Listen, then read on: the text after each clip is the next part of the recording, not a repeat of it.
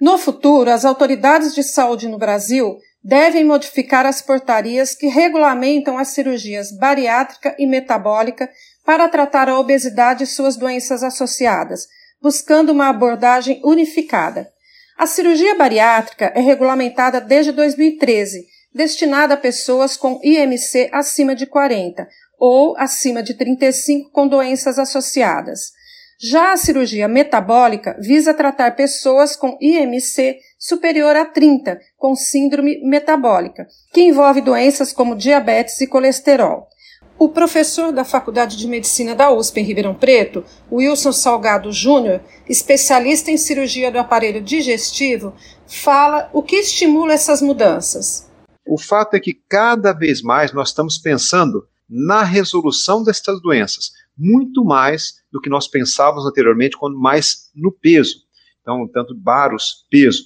Então, realmente, nós estamos cada vez mais caminhando para o controle das doenças associadas. O fato é que, como nós não conseguimos lidar com toda a demanda de pacientes, principalmente no SUS, num futuro próximo, nós vamos ter que começar a priorizar os doentes com as doenças associadas mesmo que eles sejam portadores de índices de massas corporais menores. Então, a partir de 30, nós vamos começar a priorizar os que são doentes efetivamente com hipertensão, diabetes, dislipidemias. O especialista lembra dos benefícios da cirurgia metabólica para a saúde dos pacientes. Diversas doenças apresentam melhora após cirurgia metabólica.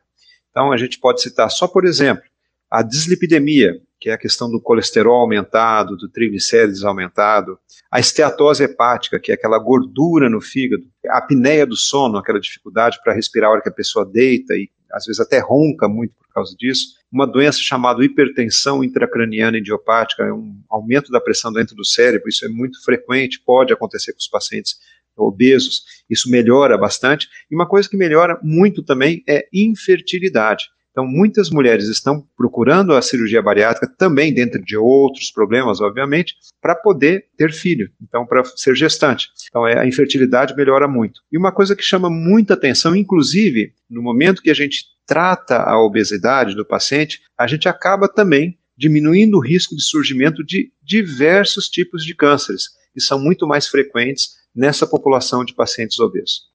Apesar dos benefícios e melhorias para a saúde, Wilson lembra que, como toda cirurgia, a bariátrica e a metabólica oferecem riscos. A gente não pode esquecer que a cirurgia, seja ela bariátrica, metabólica, ela não é isenta de risco, de sacrifício por parte do paciente e, principalmente, também ela não é milagrosa. O paciente pode voltar a ganhar peso depois, pode voltar até as doenças associadas. Então, a gente precisa entender que a cirurgia, ela, primeiro, tem que ser muito bem indicada. Segundo, o paciente precisa entender o que está passando, precisa colaborar com a cirurgia. E terceiro, ele precisa ser acompanhado para o resto da vida, para poder ser que o resultado obtido seja o melhor possível obtido com essa cirurgia.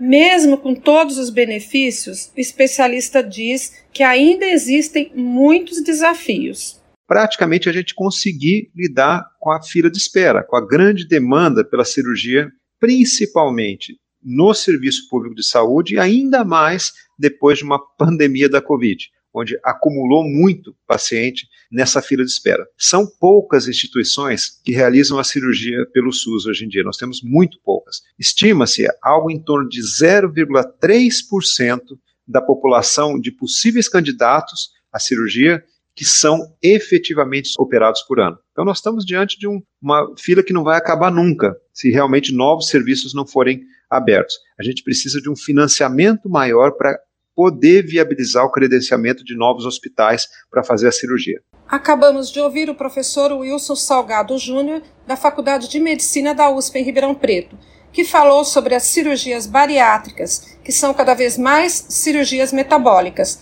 Para o professor, no futuro próximo, novas portarias do Ministério da Saúde devem deixar de fazer essa divisão. Rose Talamone, Rádio USP.